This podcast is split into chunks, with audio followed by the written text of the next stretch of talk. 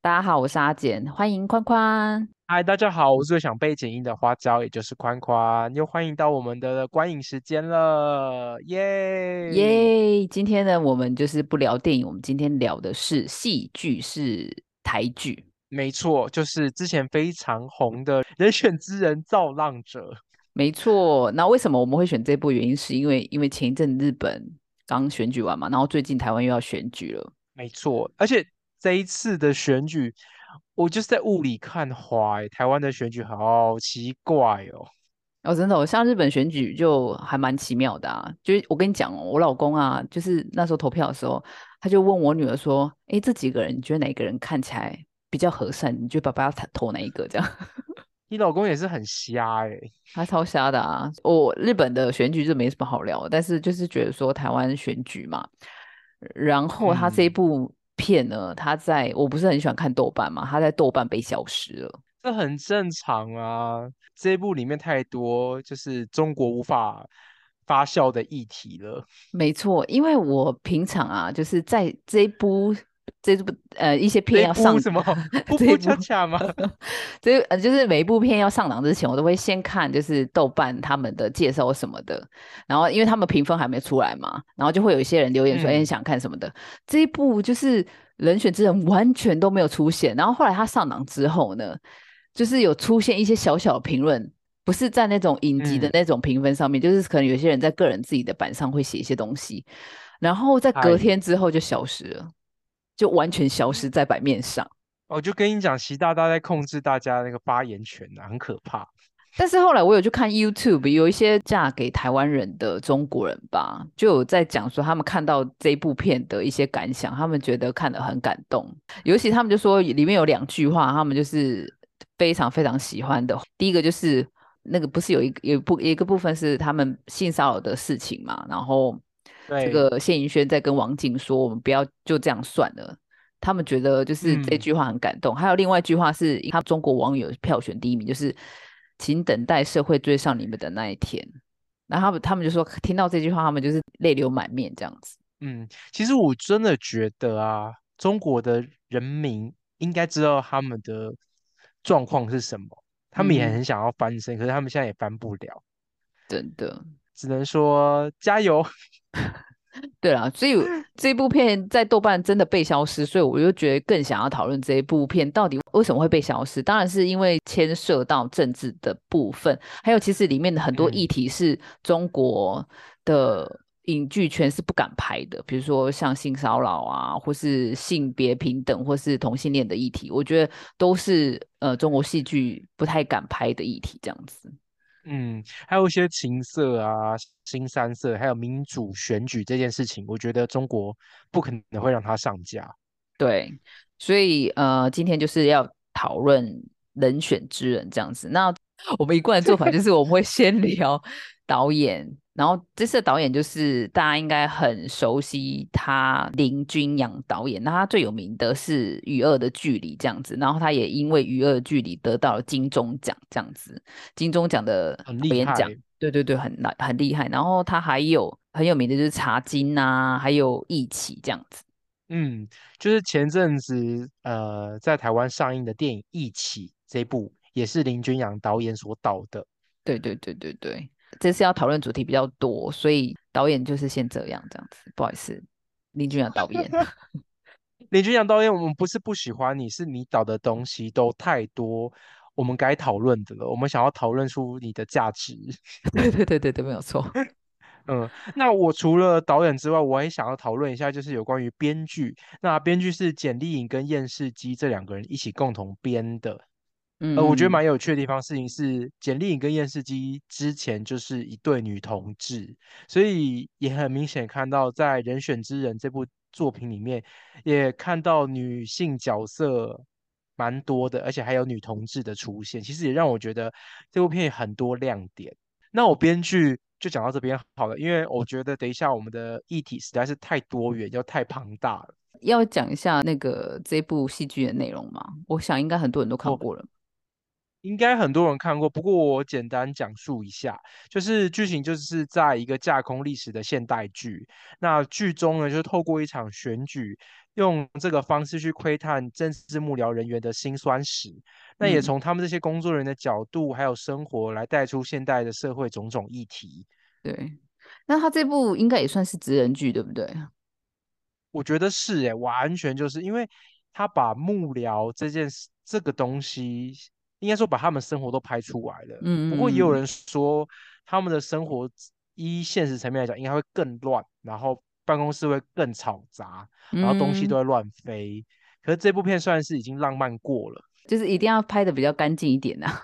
只是说大概的就是重点都有抓到，就是对啊，就是他们每天都要关照新闻的状态，然后每天开记者会，然后要想办法把对方对手打。就是打回原形，或者制作一些迷因梗图来削弱对手的呃势力，这样子。可是我我觉得，在我们要讨论今天议题之前，我想问一下，你觉得那种迷因梗图啊，然后削弱对方的势力的这种行为，你怎么看？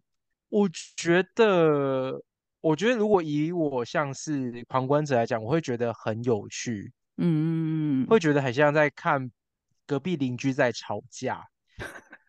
可是说实在的，没有一个人是旁观者，所以如果你把自己套进去的话，你会觉得好烦。就是大家都在打抹黑战，这种感觉让你觉得啊，天哪，怎么台湾的政治都是这个样子？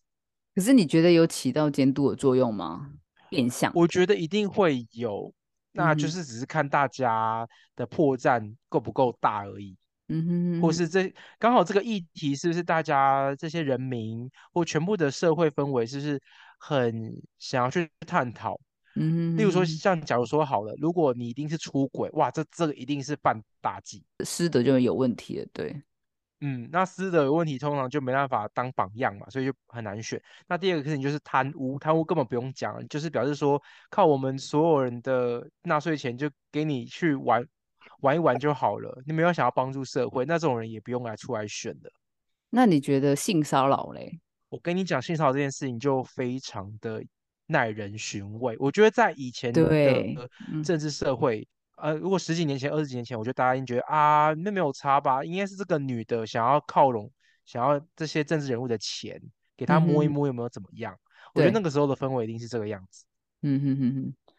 可是像现在的话，大家就是可能对于这种性骚扰的意识比较抬头，所以呃，我觉得这部戏里面就有不一样的处理方法，这样子。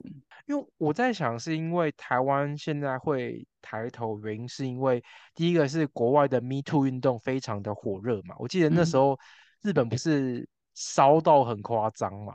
哦，你我知道啊，日本的 Me Too 运动，可是日本我觉得相对保守很多哎。就是也没有到烧到，真的假的？我知道你说的，就是后来有一些女明星也有说，她们比如说她们在拍照的时候啊，遭受到一些不公平的待遇这样子。嗯嗯。日本最有名的事件性骚扰，因为它应该不算是性骚扰事件，它是性侵事件的。那这个女主角就叫伊藤诗织这样子，然后她是二零一五年被性侵。那这件事我记得非常严重。对对对，然后当时呢，就是性侵他的是一个非常有名的人，他叫山口敬之这样子。然后他的这个山口敬之，他是呃，他应该是 NHK 在纽约的呃分局长吧，还是富士电视台忘记了。就是职位很高，对，然后他跟安倍的关系也很好，然后他还有帮就是安倍写安倍的自传，所以他是一个算是很有手腕的人，然后他的背景也很硬啊，所以当时就是这件事情算是闹得很大，而且因为他那么有背景的人，所以当初这个女生就是告他性侵的时候，是很多人是选择就是支持这个男方这边，就像你刚刚说的，他们会觉得说是你。就是想要利用他的名声来让你自己就是站就是站上这个舞台，可能你被性侵了，人家觉得你很可怜或什么之类，你想要利用这个男生去达到你的目的这样子，所以他那时候打这个仗是打的非常非常的硬这样子。嗯，我记得那时候他，我不知道这个诉讼缠缠了多少年，可是我记得他那时候很可怜，因为我就觉得很奇怪，日本他们的风气竟然就是先检讨受害者，对。让我觉得很心寒，因为没有一个人会想要揭露自己被人家性骚扰的过程。然后因为基本上，哎，对，性侵了嘛。那第一个，你现场第一次的时候就已经是第一次伤害了，那你在揭露这件事情上就是二度伤害。然后我觉得媒体这样子大肆报道，还有网友再度呃酸言酸语，我觉得又是第三次的伤害。所以没有人会喜欢做这种事情啊。所以对啊，所以我听到日本的风气是这样子，让我觉得哇，日本人。怎么可以保守成这样？就让我大吃一惊哎！而且因为这个山口静之跟不知道是因为他跟安倍关系很好，所以其实那时候他一开始是用刑事来告诉，就是告他嘛。可是刑事是因为他的证据不足，所以就是没有办法告成功，所以他就是改民事诉讼这样子。但是这个男生他也有反告这个女生这样子啊？反告什么？好笑，就是说回谤他。哦，我真的是受不了这些恶心的男生呢。对啊，就是得了便宜还卖乖，所以当初就会有人说，刑事为什么没有办法起诉成功？原是因为他可能跟安倍的关系很好，所以就是可能因为有这一层关系，所以才会把这个案件弄掉这样子。啊，就搓汤圆搓掉了，好对对对对对。但是我觉得那时候，因为他他是二零一七年民事诉讼嘛，然后嗯。也因为他这件事情，让很事情有重新再去审视。因为在二零一七年的时候，日本只有强奸罪这个罪而已，而且他的对象就只有限女性，然后他的规定也非常非常的荒唐，多荒唐我就不讲了这样子。然后后来就是因为这个伊藤诗织的 Me Too 运动开始之后。然后才大家开始有修一些法案，可是他的动作还是很缓慢，这样子啊。哦，所以他现在立法还是没有立得很完全吗？没有很全面啊。其实我觉得台湾也是啊，就是台湾我不是很熟悉，但是不管是性侵，我觉得像性骚扰这个部分也很难，就是立法案立得很清楚，因为它毕竟是一个当事人才知道的东西，你没有把它录下来的话，都是口说无凭啊。对啊，因为大家都说。虽然法律说是主观判断，可是主观判断还是要有客观的证据嘛。可是那客观证据怎么可能提得出来？因为那个当下的感觉，那个一抓然后一揉，怎么可能那时候你刚好就有录音笔或者是有针孔摄影机去拍？那不可能啊！哎，就觉得你们真的好辛苦，女生真的好辛苦哦。可是我觉得应该说男生也会，呃，对，男生也是也会有可能。可是我觉得现在这个社会的确是女生。会比较容易被性骚扰吧。如果以比例来看哦，各位听众，对，真的性骚扰啊、性侵啊都是有。但是我前一阵子有录一集，就是有关于杰尼斯他们就是被强尼先生性侵然后性虐待的一个事件嘛。这我觉得有一点变相的 Me Too 运动。哎，其实我觉得呃，不是强奸或是性骚扰只限于女性而已，男性也是会。嗯，一定会啊，因为。因为其实拍这部剧就是《人选之人》拍完之后，刚好台湾最近性骚扰的新闻频频出现。对，那我们就是同志圈内也有人在发说他以前小时候或者是去 gay 吧被性骚扰的过程，也让我觉得原来其实同志圈大家似乎好像对于性的界限很模糊，或者说很开放，可是其实还是会有不舒服的时候，而且。我我有些朋友他遇到的遭遇是很可怕的。他是说，那个人就是有个叔叔会把他抱进他的怀里面，然后直接拿他的手他的手去摸他的下体，哇，就觉得这么夸张哦。而且重点是我朋友已经说不要不要了，就说这样有点太夸张了。他已经很委婉拒绝，就是那个大叔还说啊有没有什么关系摸一摸，反正都是 gay 啊。啊，那我就觉得听起来真的好恶哦，因为我觉得。你怎么可以因为我们都是圈内人，然后就这样去摸别人？好，虽然大家都会在一个很开放，例如说酒吧或者是 KTV 吧这种好像似乎有点酒意的场合，可是你用带点酒意的方式去犯罪，我我现在想起来就很生气。我觉得酒这些人真的是该死。朱学恒嘛，他就喝酒了，就不是亲了另外一个女生这样子啊。他也说他因为醉了不记得了，好烂哦。烂死了，怎么可能醉也不记得？太傻眼了！我觉得这些人都真的该坐牢哎。真的，因为要剪掉哎，要啊，一定要，所以要剪掉啊。可是我从小到大被性骚扰的经验还蛮多的，呃，很多啊，超多的。从我开始发育之后吧，就有些叔叔哦，他就会故意拉我的那个衣领哦，把我衣领吗？还是那个后面那个，你知道胸罩后面那个啪啪那个地方？衣领，他就是要看我的胸部啊。好恶，好恶哦！怎么会有这样的人？等一下，叔叔哎，是亲戚哦，不认识的，不认识的。因为我们家以前是在卖东西的这样子，然后就是有时候我我顾店啊，然后我妈可能上去上个厕所干嘛的这样子，去弄一下上面的东西，然后我就在那边顾店的时候，然后就会有不知名的叔叔这样子。哎，这些人真的真的最好给我下地狱，我觉得好变态哦。对啊，然后就在来日本就不用说啦，然后国小的时候也有啊，被老师摸屁股啊，都有啊。老师，老师，哎，老哦，很糟糕，真的直接下地狱哎，那个拔舌地狱就给我拔三百次，好夸张哦。嗯，之前那个台湾有一阵子新闻也是有个狼师，也是很夸张，就是他一直在学校一直性侵女生，然后。说要跟个女生在一起什么的，然后就毕业之后好像就把他就是丢掉了，好恶心哦。然后这种一而再再而三一直发生，然后很多时候那些女生回来讲说，她以为她是那个男老师的唯一，殊不知她超多超多这样操作一个女学生的，我觉得超级变态，恶心到不行。因为你知道，对一个。就是未成年的少男或少女，好了，他们的想法都是很纯真、很天真的，他们不会想到有一个成年人，他的想法这么的龌龊、恶心，嗯，就毁了他一生哎。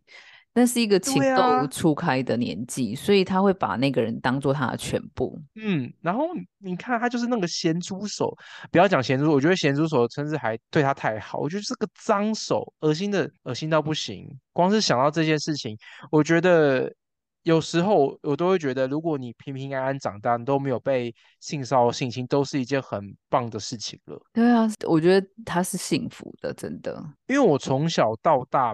没有这样的经验，很好啊，那就是你会非常幸福。因为我跟你说，我们那个国小老师，他不只有摸女生的屁股，他有摸男生的屁股。他是恋童癖呀？他说他在处罚我们，这个处罚好恶哦！我啊。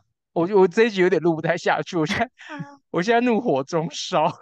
是你这样提起这个有没有经验？有啊，就有这种经验，对，很多的。我真的好不舒，我好不开心哦，真的现在好不开心。各位听众，对不起，如果情绪这一集非常满，就是这些人害的，真的，他们真的可以去死，真的。我现在还可以这么平和的跟你讲，就是我觉得我还可以消化这些东西。可是有些人是不能的耶，因为他可能不是只有被性骚扰，他是甚至是被性侵了。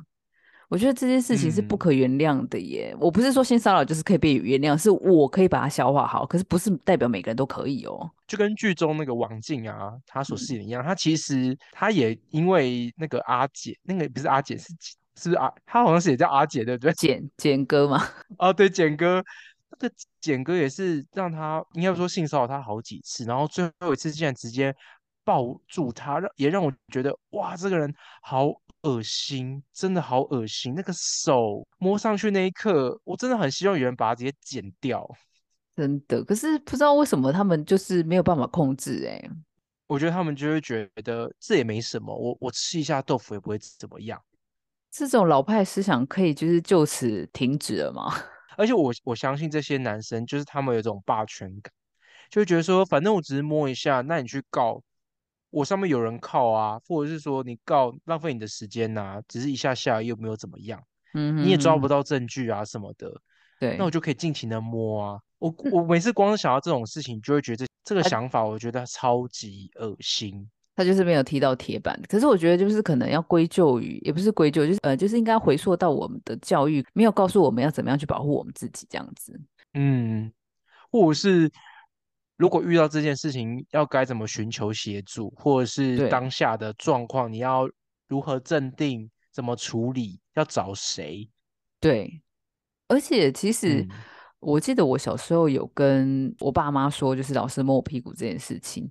然后当时我爸听到的时候也很生气，他就说要不要我去学校呃跟你们老师讲什么？可是我当时是害怕的，因为我觉得如果说真的跑去跟学校老师讲什么的话，那老师是对我印象不好，那我是不是就很难立足了？就是这种东西就是会环环相扣嘛，不是说你今天。去说了就没事了，因为比如说你的父母去帮你说了这件事情之后，后面你要去面对是你自己要去面对这么大，而且你是个小孩，你要去面对这个大人。因为当时的情况的话，就是可能更小灯小 k 或者说他对于你怎么可以随便说这件事情，可是他没有的事情，因为这个是没有证据的嘛。对啊，那如果他不承认的话，然后你可能以后在班上就很难过了。所以我那时候就跟我爸说，呃，不要这样，因为后续来讲也不是你爸帮你去上课。对啊，是我要去上课哎。然后如果说，而且即使是转班，对我来说也是很很有压力，因为其他班的老师他也他也是会对我敌意啊。你怎么凭什么去说这个老师怎样？因为那些老师他们会觉得说这个学生就是查找茬。我觉得以前的老师比较没有那种为小孩子想的那种想法，他们觉得他们是权威。以前的老师现在可能就改很多，我不知道。这完全是权势性侵啊！就是你被性侵完之后。你没有一个出口或是一个方法可以对抗他，他就是强压着你打。我觉得到最后这种事情都会是，例如说转学，直接转掉，然后就当这件事情没有发生过了，就觉得很可惜。以前的人真的活得好辛苦。对对对对，因为考虑的东西太多，因为不是你一个人可以去面对事情。可是我觉得现在社会的话，应该要去。建立一个网络，是说如果真的他发生这些事情的话，然后谁可以去陪他面对，而不是说他只有孤军奋战一个人去面对，比如说自己被性骚扰或性侵这件事情这样子。我觉得现在教育好像真的有慢慢在起来，因为我有看到，例如说某些学生会呃开始知道说，哎，其实老师或者是上面人做这样是错的，然后大家会呃群起，就全班一起。就是来反抗这样子，那种感觉是好的。因为如果是以前的话，我们会觉得说啊，这是你家的事情啊，嗯，你被摸，天哪！而且甚至有有时候甚至可能还说，你是不是去勾引老师？你知道会有这种话去讲出来？没错，嗯，现在的人应该没那么蠢了吧？我觉得没有哎，嗯，你说没有那么蠢，还是还是一样蠢？不知道，可是你知道。现在社会虽然大家变聪明，可是也有聪明的玩法啊，就是还是在继续钻漏洞啦。我觉得呃尽量做到完善，但是真的可以完完全的没有漏洞，那是不太可能的。但是就是尽量保护我们该保护的，比如说接下来的孩子啊，然后正在成长那些孩子，希望他们都是一路是平安的这样子。性平教育不能等，但是我会觉得日本。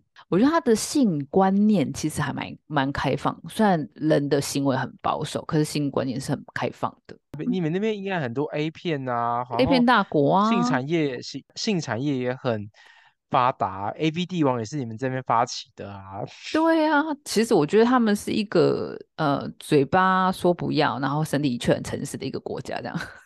应该说就是要做一下啦，要包装一下。呃，我觉得他们的不管推动什么法案，尤其是性别这个法案都很慢，尤其是像呃 LGBTQ 的这个方面的权益也是非常非常的慢，这样子。因为我最近有看到我们圈内有人在发动态，也有提到说，好像日本最近很流行同志结婚视线，是不是？对，就是他算是二零一九年就有分别在五个地方，然后就有同性伴侣他们一起去告，就算是政府说你反对同性恋结婚的话是违宪这件事情。他就是在呃东京、大阪，然后名古屋还有福冈等。五个地方就是他们就是开始就是集体控告国家违宪反同婚这样子啊，然后所有地方法院就是一审判决都是支持他们的说法，就是说是违宪的，就只有一个地方就是大阪是支持国家这样子，然后最近最后一个判决是在福冈啦，所以你朋友才会讲到这个前一阵子就是还福福冈反同婚是违宪这样子。啊，哎，为什么大阪？既然是同意啊，让我很好奇耶，是那边的地方比较保守吗？让我为你连线大阪的那个那边的法官，好不好？因为我不知道他们的那个 有吗？你有这个吗？没有，你有这个资源，但是我不知道他们的评判标准是什么，因为毕竟有不一样的评判嘛。因为我看到那个。就是我朋友有贴那个日本的图，然后上面就有分别写东京啊、大阪啊、名古屋，然后还有福冈这些等地，然后就只有大阪是，呃，没有说它是违宪的。那我就觉得蛮特别的，就没想到你也 不知道。应该我觉得应该是因为当就是当地的法官他在视线的过程，嗯，他可能有他自己的想法吧，所以也不确定。我可以理解啊，就是呃，应该是说我们回溯到就是日本的现在现代的法律是怎么样去呃讲同婚这件事情，或是同性恋，就是说他们都没有一个明文规定是讲到有关于同性恋的权益，或是任何一条呃有关于同性恋的法条，所以你要怎么解释都可以，你懂我意思吗？因为都没有嘛。哦，因为无凭无据。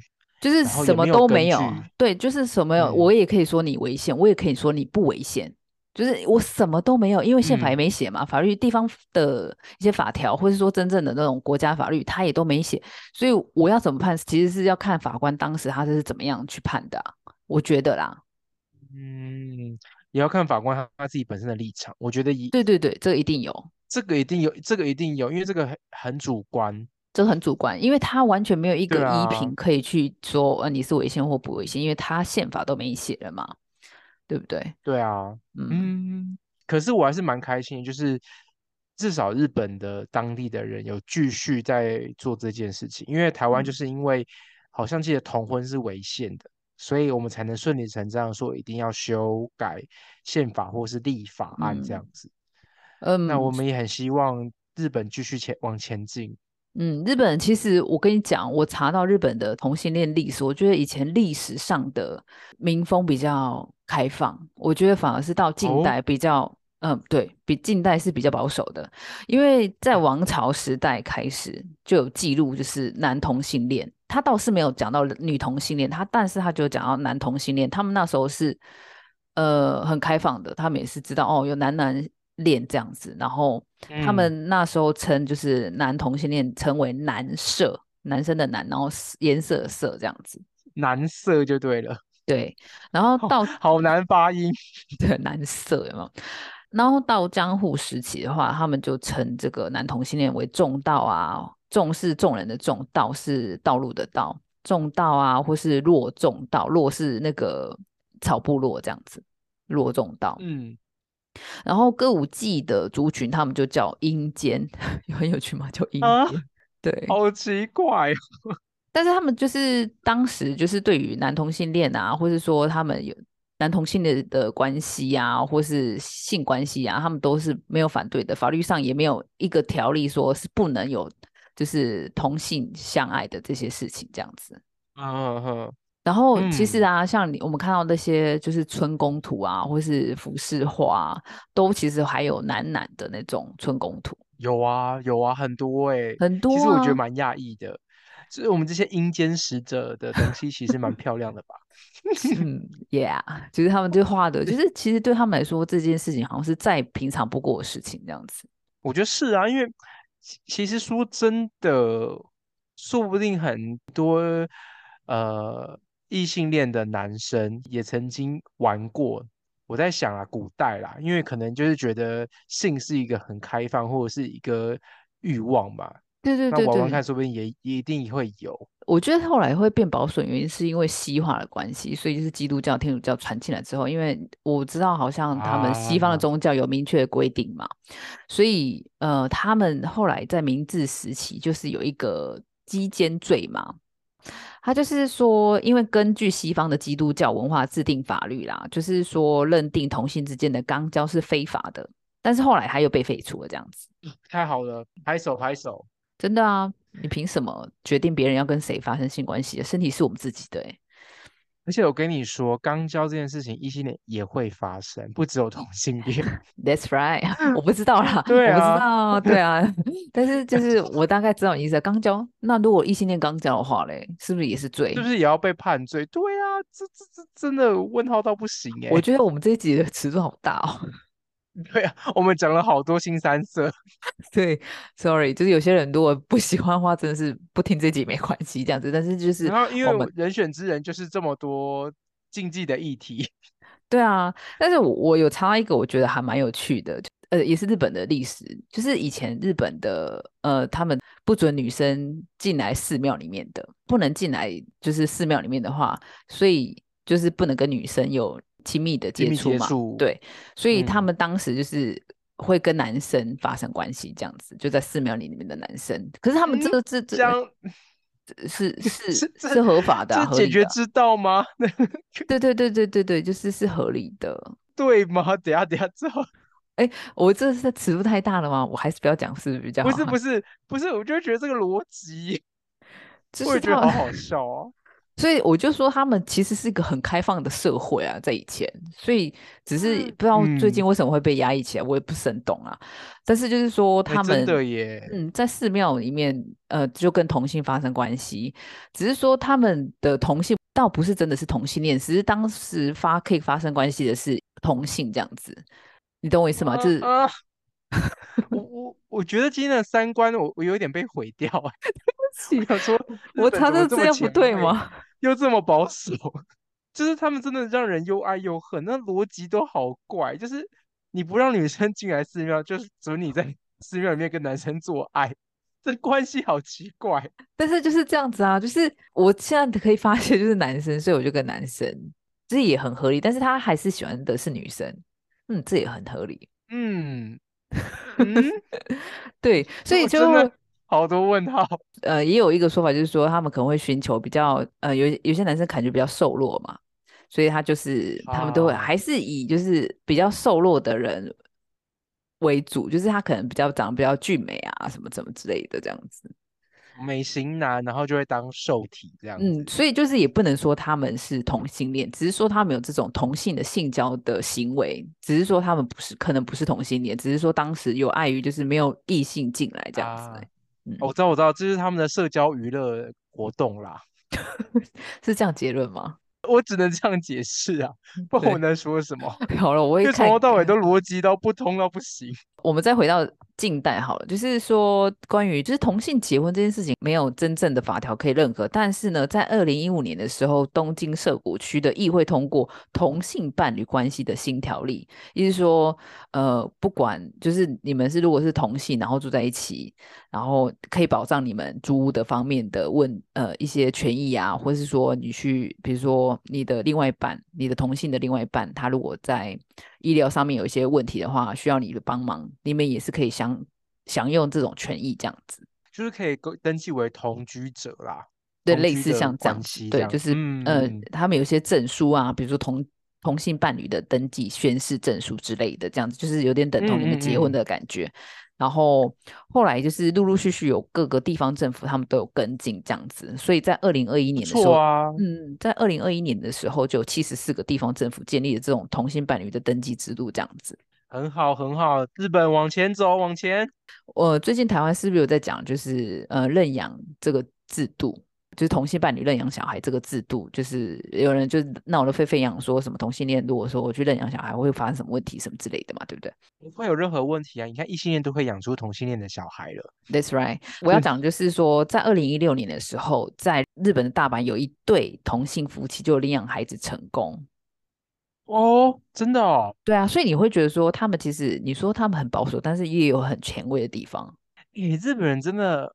他们很想要跟大家一样，又很想要做自己。他们真的好怪哦，很特别吧？其实，呃，领养小孩这个制度，他们没有同性异性这件事情，他只是要知道你这个家庭，你到底有没有这个能力可以领养小孩。比如说，就是不管异性恋啊，或者同性恋，我们现在讲这个制度，就是说，一个人一定要在家里不能工作，就是你一定要全心照顾这个小孩。不是说我们今天两个去工作，然后这个小孩子放在家里，或者我又把他放去就是保育园或是幼稚园这样子，这就不行了。哦，他要看的是这个地方规定也是很多哎，就是他的规定又是比较不会局限在他是异性恋或是同性恋，而是局限在这个家庭你要领养小孩子的时候，你要怎么样去呃照顾这个孩子这个部分是他们比较 focus 的地方，这样子。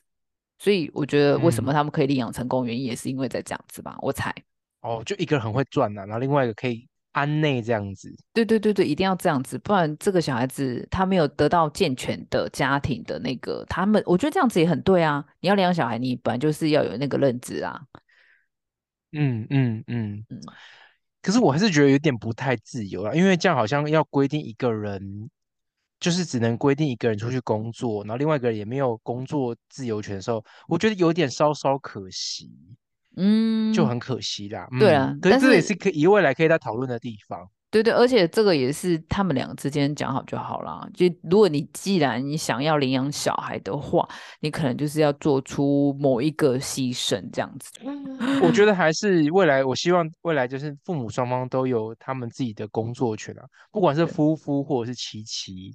其实照理说，大家都应该享有自己的自由，因为其实说实在，你给保姆照顾或给幼儿园照顾，我从小到大也是这样子被照顾来的，啊所以也应该也是没有什么差。可是我会觉得说，还是活得好好的。嗯，我是觉得说，领养小孩你要看那个小孩子他的内心的状况。如果说，我觉得自己的小孩跟自呃领养小孩的那种领养小孩的那个人的内心的心理的层面是不太一样的哦。我觉得这是又另外一个议题，他是一个可能被很多人抛弃的小孩。但是如果说你因为你的工作权的关系，你又把我丢给哪个保姆的话，那我其实回孤儿院，回一些之前的孤儿院或者是育幼院那些地方一样啊。就是我觉得那又是为什么他会规定那么严格，是因为他要照顾这个孩子的某个层面的心灵的关系。因为我有看过类似的这个报道，所以我知道为什么会是这样子。嗯，哦，这样我可以理解，就是等于说我先让你要有这样子的一个资格，我才能让你领养。嗯，就其实我已经写写明了，就是我我不是因为想要剥夺你的工作权，我是因为我想要照顾这个孩子才写像这样子的一个资格权啊。这样我这样我可以理解，因为他们的心灵更脆弱，就是他们已经是被抛弃的孩子了嘛。讲白一点。那你要怎么样去照顾他们心灵的那个部分？我觉得这一题好听到可以分三集耶！哦，是什么？嗯，因为刚好我都有。可是我觉得阿姐会疯掉。阿姐想说，干我要剪多久？对啊，什么三集？但是我会觉得各个议题都很很可以聊啊，就是就是不管是日本或台湾，或者说整个全世界这样子，因为都是面临到一样的事情。